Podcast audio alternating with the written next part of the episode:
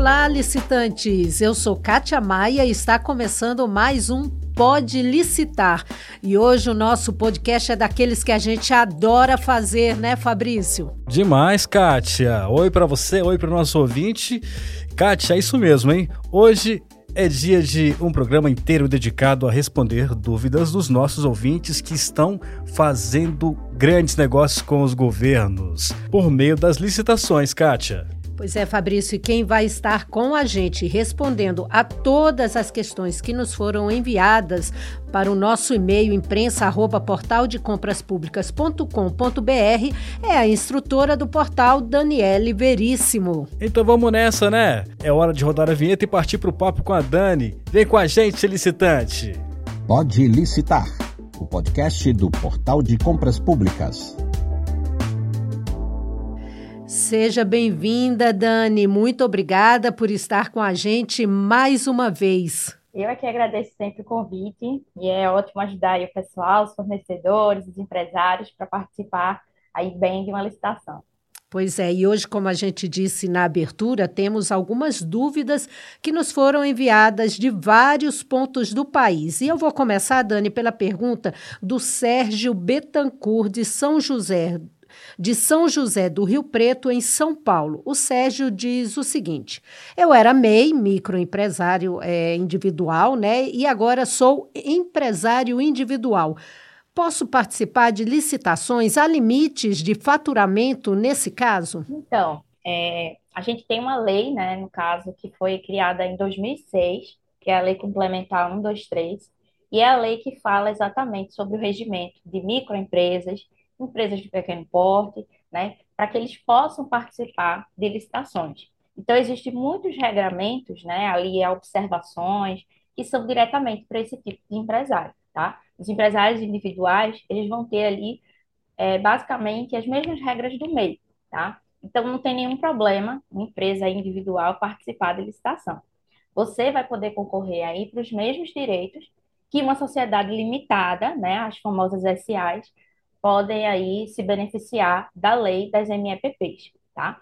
Um empreendedor individual ou microempreendedor individual, ele pode participar da licitação, mas ele tem que participar em alguns casos, tá? Isso porque o MEI, nesse caso, ele não pode participar de licitações com valores muito altos, porque a gente sabe que cada tipo de empresário, cada tipo de empreendedor, ele tem um limite de faturamento anual no qual ele pode ali chegar, né? A gente sabe que o MEI, ele só pode chegar até 81 mil reais, ou seja, ele só vai participar de licitação até esse valor, tá? Então, existem licitações que são restritas aos MEIs, que podem ser realizadas dessa forma. Tem licitação que é mista, ou seja, ampla concorrência, grandes empresas e pequenas juntas. Então, dependendo do que seja a licitação, você que é empresário individual tem que ficar de olho em que tipo de licitação eles estão permitindo ali, tá? Então, você fica de olho no edital para saber, será que eu posso participar dessa licitação? Essa licitação ela é ampla competição ou ela é restrita a algum tipo de empresário, né? A gente também tem que lembrar o ramo de fornecimento de cada tipo de fornecedor. Não é porque a gente é microempresa, empresa de pequeno porte, que vai poder participar de qualquer licitação. Eu tenho que lembrar que eu só posso participar se o meu produto ali for realmente aquele produto da licitação. Então, sempre fiquem de olho no tipo de empresário que vai ser permitido participar no edital, tá certo? Então, você aí, seu CNPJ tem que ter relação, tem que estar formalizado e te dar direito de vender ou de fornecer aquele tipo de produto ou serviço para aquele tipo de licitação, tá? Então, executar essas atividades que são permitidas, é, não ser titular, sócio ou administrador de outra empresa, tá? Lembrando que empreendedor aí individual, empresários individuais, eles só podem ter uma empresa em seu nome, tá bom? Tanto ele quanto o MEI. Então, fica de olho nesse tipo de informação, dá uma consultada no edital da licitação que você está interessado e também da Lei Complementar 123, que é o regimento aí das MEPPs. Sensacional, Dani. Agora a pergunta vem da empresária Amélia Campos, lá de Salvador, na Bahia.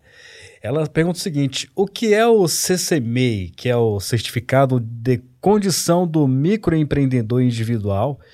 É, e ela é, continua. Ele é solicitado onde e devo apresentar em que fase da licitação? Dani, essa veio lá da é, nossa Bahia. então, é, essa pergunta é muito importante para quem é microempreendedor, para quem é empreendedor individual e principalmente o MEI, né? O CCMEI é o certificado de condição do microempreendedor individual, tá? Esse tipo de comprovante, né, ele dá, ele fala da condição que o microempreendedor individual está.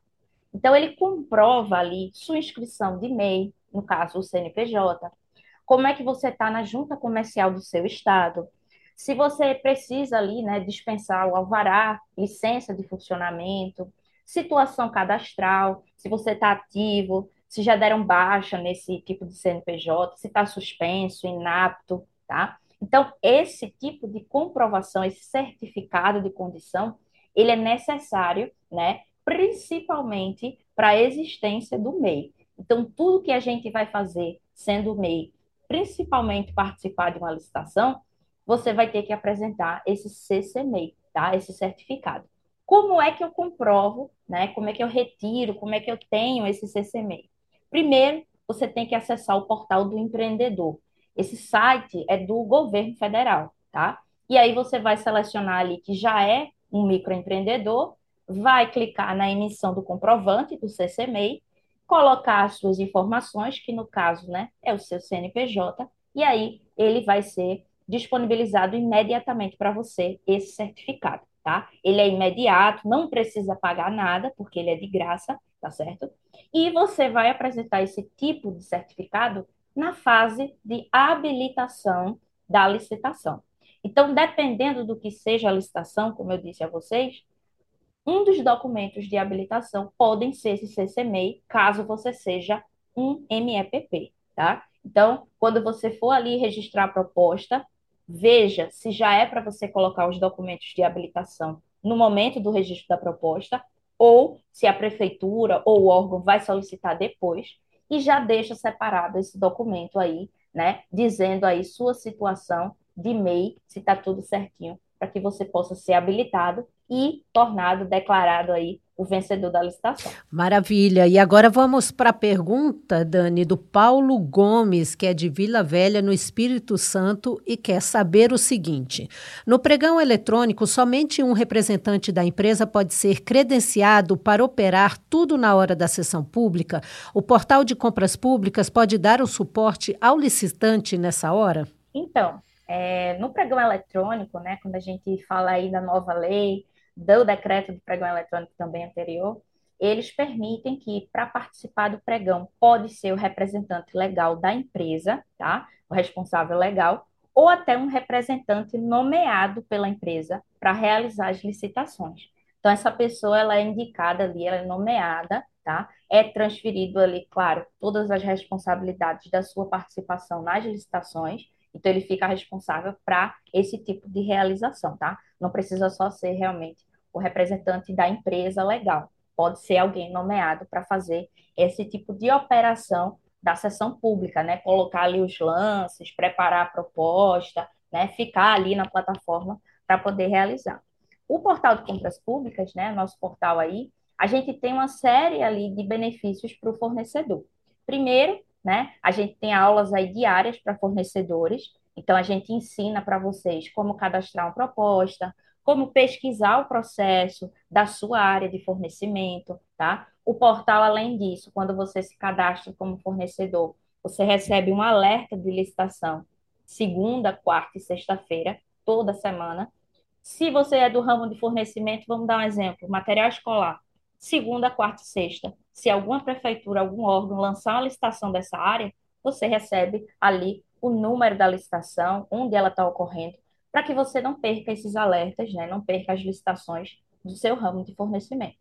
Além disso, a gente mostra como participar da fase de lance, os modos de disputa de cada modalidade de licitação, para que você entenda como vai funcionar no momento da sessão pública, até o momento em que você for ali assinar o seu contrato, né? Onde é que você coloca os documentos, negociação, tudo que é necessário para você participar realmente de um pregão eletrônico, tá? Além disso, a gente tem aí pessoas do portal, quando você fala com o nosso nossa central de atendimento, né, que vão também te acompanhar no momento do cadastro. Então, quando você seleciona lá no portal de compras públicas para se cadastrar, ele vai contactar você para saber que tipo né, de empresário você é, é, que tipo de licitação você está interessado, os documentos que você precisa para colocar na plataforma, tá? E caso aconteça algum problema durante a licitação, você pode contactar imediatamente a central, que eles vão te ajudar em qualquer problema que você encontre ali na plataforma durante a sua participação. Então, acesse aí o portal de compras públicas.com.br para que você fique aí a par de tudo que seja de benefício, né, para você fornecedor. Show de bola, Dani. Agora a próxima pergunta é da Augusta Toletino, lá de Campina Grande, na Paraíba. Ela pergunta o seguinte, Dani: ah, o que são garantias contratuais? É, preciso apresentá-las? Ixi, e aí, Dani, fala para nós. Essa é uma pergunta muito importante. Eu acho que toda pergunta que eu falo aqui eu digo que é importante, né? Mas as garantias contratuais, elas tiveram uma mudança da 8666 para a nova lei de licitações, tá? Garantia contratual, ela é concedida pelo fornecedor, tá? Por uma liberalidade dele, ou seja, ele escolhe como pagar essa garantia, tá? E, nesse caso, uma vez que ela é concedida, né, ela deve ser cumprida nos termos exatos pelo fornecedor. Na nova lei de licitações, a 14133, ela tem previsão no artigo 96, a partir do artigo 96, tá?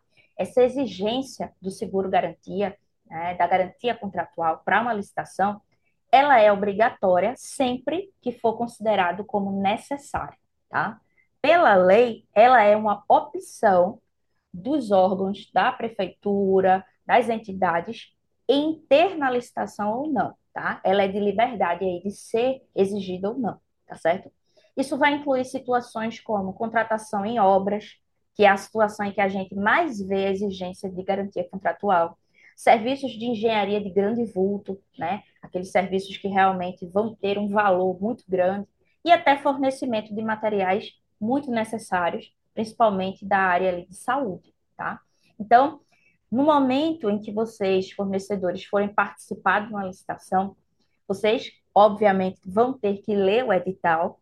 E se no edital estiver dizendo que para assinatura do contrato ele vai exigir uma garantia contratual, e você for o campeão ou um dos campeões, você vai ter que pagar essa garantia para poder assinar o contrato, tá? Então, se a prefeitura, se o órgão estiver exigindo essa garantia, você vai pagar, tá? O artigo 96 traz para a gente como você pode pagar, é o fornecedor que vai escolher, fiança bancária, seguro-garantia, calção em dinheiro, ele que escolhe a forma de pagamento, caso seja exigido, tá? E aí você paga e aí vai poder assinar o contrato. Se não tiver previsão de garantia no edital, então não vai ser exigido aí do fornecedor. Caso você tenha participado de uma licitação, tenha sido exigido garantia, você pagou, e haverá uma renovação desse contrato, haverá um novo pagamento da garantia contratual sob o cálculo do valor ali da renovação desse contrato, tá? Então, renova o contrato, renova o pagamento da garantia.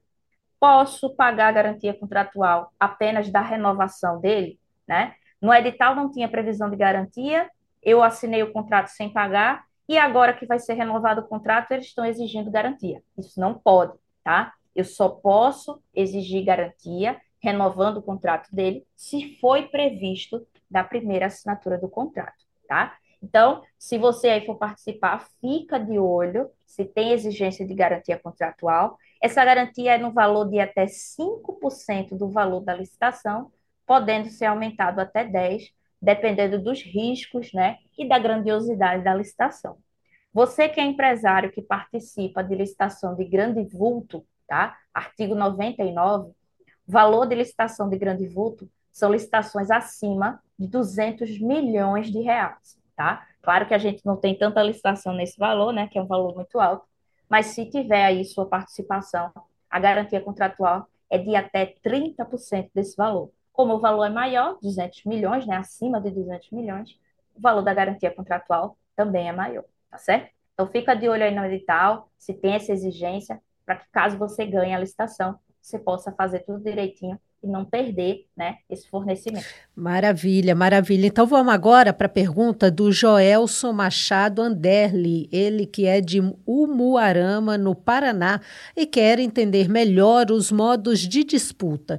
Ele escreveu para a gente o seguinte: eu vou participar de uma licitação e dizem que o modo de disputa vai ser aberto e fechado. O que isso significa, Dani? Então, os modos de disputa, isso aí na nova lei de licitações a gente teve né, a previsão, mas ele foi criado na lei do pregão eletrônico, ali em 2002, né? Lei 10.520. Na nova lei, ele está previsto ali no artigo 56 e trouxe para a gente o modo de disputa aberto e o fechado. E aí pode também acontecer situações da gente ter combinação dos modos de disputa. Nós temos aí, como você perguntou, o aberto e fechado, e a instrução normativa 73 criou para gente o fechado e aberto, tá? O aberto e fechado, gente, ele pode ser utilizado no pregão eletrônico e hoje também pode ser utilizado na concorrência eletrônica em alguns casos, tá? Isso aí vai depender do tipo de critério de julgamento utilizado. Se é menor preço, maior desconto. Então, dependendo do que seja, eu vou ter um modo de disputa diferente.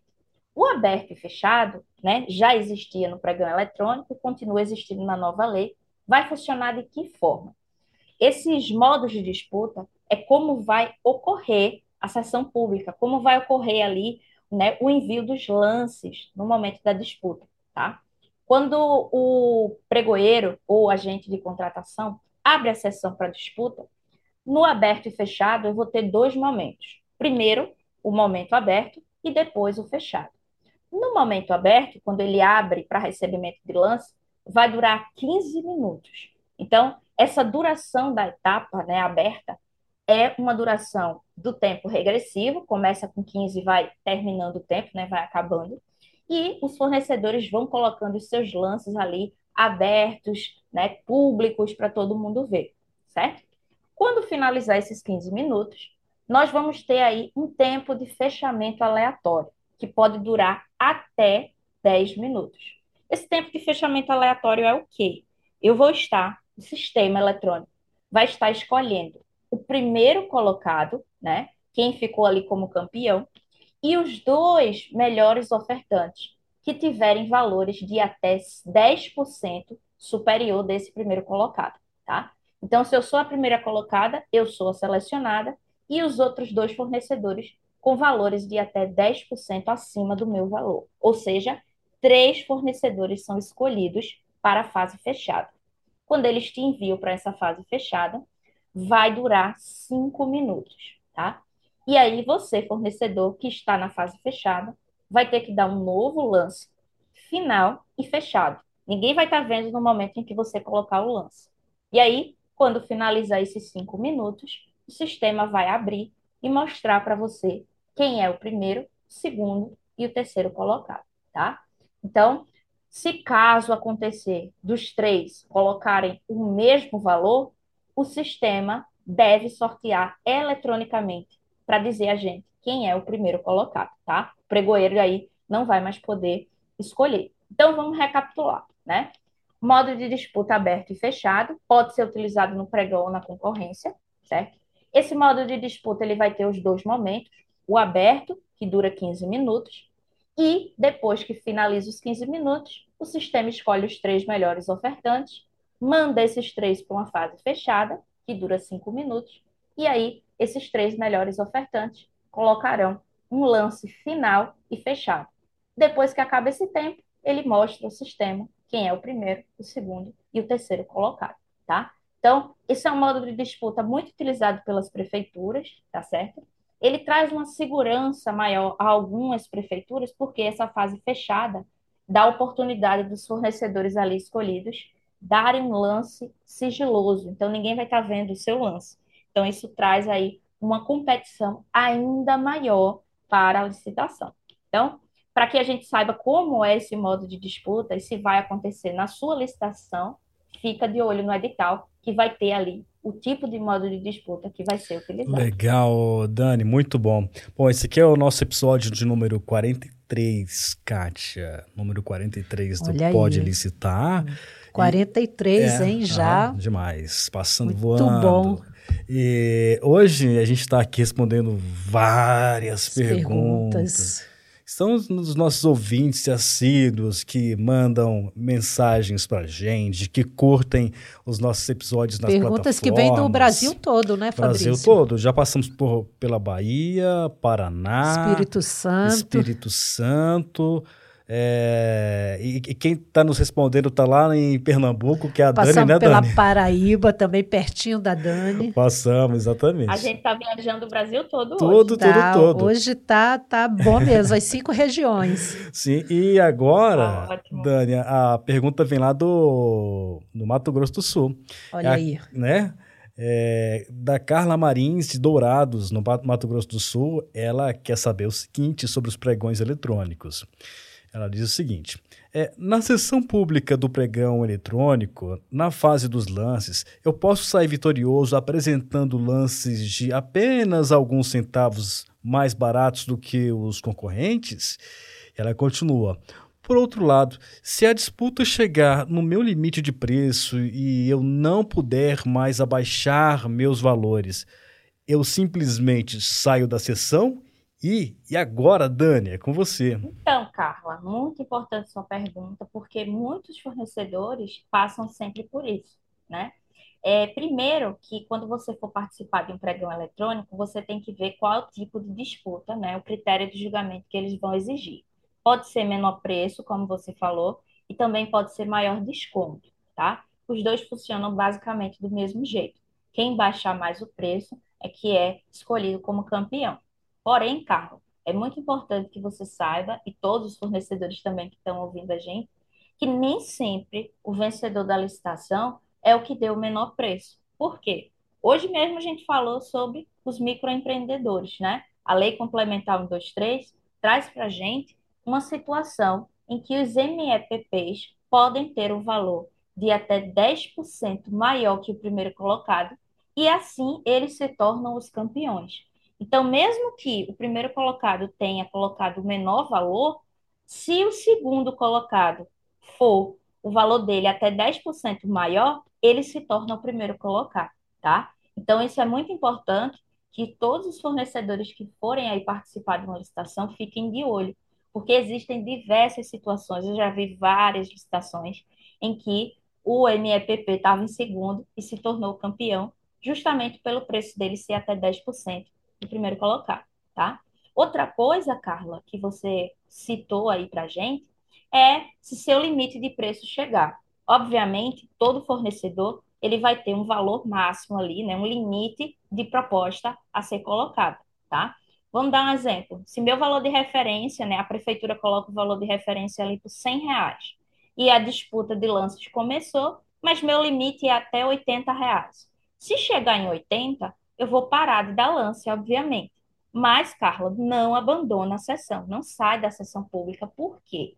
Imagina que você é o segundo colocado, tá? Alguns centavos apenas maior do que o primeiro. E aí a gente vai para a fase de habilitação. Chega na fase de habilitação, o primeiro colocado não pode ser habilitado, ele tem algum problema. Você, que ficou em segundo, vai ser convocada como nova campeã.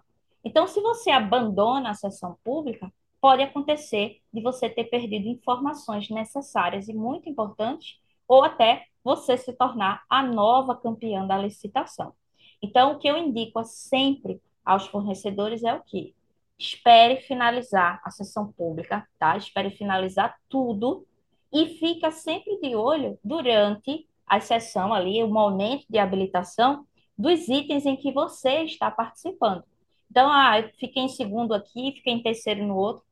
Fica de olho, porque pode acontecer do primeiro colocado ali ser desclassificado ou ser inabilitado, ou até você ter a oportunidade de colocar um recurso para se tornar nova campeã, tá certo? Então, nem sempre o vencedor da licitação, né, quem coloca o menor preço de verdade ali, vai ser o campeão, né? E, por favor, não abandone a sessão pública só porque o seu limite chegou. Espera finalizar a licitação ali por completo. Utilize as suas chances, né, de reverter a perda ali de uma licitação, seu recurso, as intenções de recurso, para que você tenha sucesso na licitação. Então, fica de olho aí no edital para que dê tudo certo aí para você.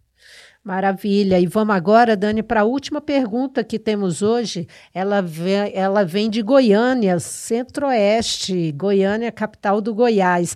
É o Giancarlo Travassos. E ele pergunta: Eu quero participar de licitações, mas não tenho experiência. Vi alguns editais que me interessam. Como montar uma boa proposta para apresentar? Vocês têm modelos para sugerir? Então, é, nas licitações, para quem está aí, né? é, conhecendo, quer conhecer ou quer começar a participar, é muito importante que você conheça a legislação que vai ser utilizada, tá? Grande parte dos fornecedores vão utilizar a nova lei de licitações, a 14133, mas não é só isso que vocês precisam saber, né? A gente sabe que a proposta de preços nas licitações são uma das mais importantes para que o fornecedor tenha êxito, né, tenha sucesso e seja o vencedor de uma licitação. No instrumento convocatório, né, que a gente chama de edital, existem ali todas as exigências obrigatórias que vão ser exigidas de você, tá? Existem ali, como a gente fala na licitação, três tipos de proposta que são utilizadas no pregão eletrônico principalmente, né? A gente tem a proposta eletrônica, que você vai entrar no portal para colocar ali a sua proposta de preço, seus documentos de habilitação, né? Ver os itens ou os lotes que você vai participar.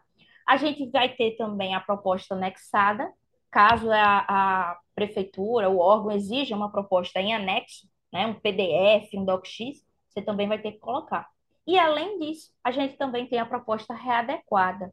Isso aí só é exigido do campeão. Ele vai ali colocar uma nova proposta com os preços que ele ganhou. Ele readequa a proposta anterior. Então, cada uma delas é muito importante que você conheça, tá?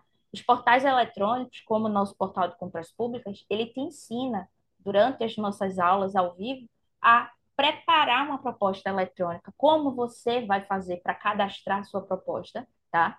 E não errar, porque eu já vi muita situação de fornecedor preenchendo proposta pela metade, preenchendo proposta sem a proposta de preço, só uma parte.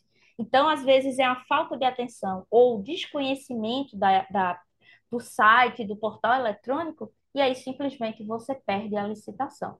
Às vezes, esquece de colocar um documento e aí você perde tudo na licitação, tá? Então, a primeira coisa que eu digo a você é o quê? Para que você tenha e comece aí a montar suas propostas, leia sempre o edital da licitação. Se é uma licitação que você está interessado, é do seu ramo de fornecimento, você pode participar, então leia ali o edital, anota o tipo de critério de julgamento que eles vão exigir, modo de disputa, né? O quantitativo dos itens ou até de serviço que você pode ali colocar, né? Então, sempre faça ali a sua planilha, a sua, né, a sua ajuda ali para poder ver todos os pontos obrigatórios da licitação até o final, tá? Porque não é só a parte de cadastro de proposta. A gente também tem que saber a parte do contrato, como é que eu vou fazer a entrega desses produtos ou do serviço, tá? Então, tudo isso é muito importante. O edital é a lei interna da licitação. Cada licitação vai ter o seu edital próprio, tá? Nenhum é igual ao outro. Então, você tem que ficar sempre atento a ele, ao edital, para saber de tudo, tá bom? Existem é, é, modelos que eu posso te sugerir mas cada tipo de modalidade tem um modelo de proposta, certo?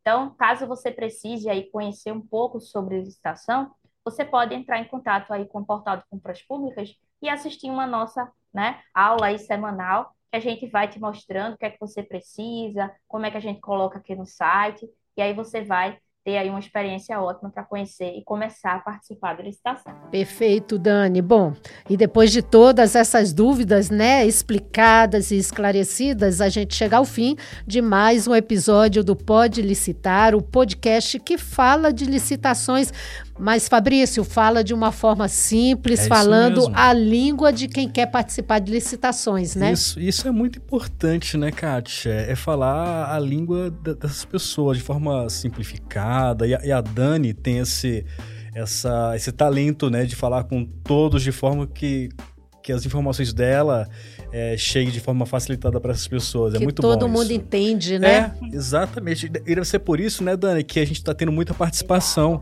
aqui no, no, no podcast, porque, assim, as pessoas acabam se sentindo à vontade, se sentindo em casa, né? Se sentindo parte, é né, parte do da- processo. exatamente. Então, acho que isso é muito importante. É levar as informações de forma facilitada mesmo, né? E por isso te agradeço demais, Dani, por mais uma vez você ter participado conosco aqui e respondido a tantas perguntas. Eu que agradeço sempre o convite, né? É muito bom quando os fornecedores mandam essas perguntas para a gente, porque a gente sabe quantas dúvidas a gente tem, né? Quando a gente participa de licitação. Às vezes não tem onde tirar essas dúvidas, então o portal aí traz esse podcast maravilhoso, né? A Cátia e o Fabrício sempre ajudando todo mundo, ouvindo todo mundo, para que todo mundo, né, fornecedor aí tenha sucesso nas licitações. E pode me chamar que eu vou estar aqui em Recife né? Mandando esse meu calorzinho aí da minha terra para vocês, para poder participar bem do licitação. Eba! Maravilha, Dani. Bom, e a você que nos acompanhou até aqui, né, Dani? Viu que legal, que bom que é participar e entender, né, desse universo das licitações aqui pelo nosso Pode Licitar. E você que quer participar, participar é só enviar a sua mensagem sobre algum ponto relacionado às licitações públicas que a gente busca aqui quem pode te dar a melhor resposta. E Fabrício, é só escrever para onde? Fácil, lá pro e-mail imprensa arroba portaldecompraspublicas.com.br Repetindo, hein? imprensa arroba portaldecompraspublicas.com.br Pode mandar que a gente vai em busca das respostas. Bom, então com o nosso e-mail aí para você escrever, a gente se despede e fica por aqui, né, Fabrício? É tchau, tchau, obrigada a todos. Tchau, tchau, gente. Até a próxima. Você ouviu Pode Licitar, o podcast do Portal de Compras Públicas.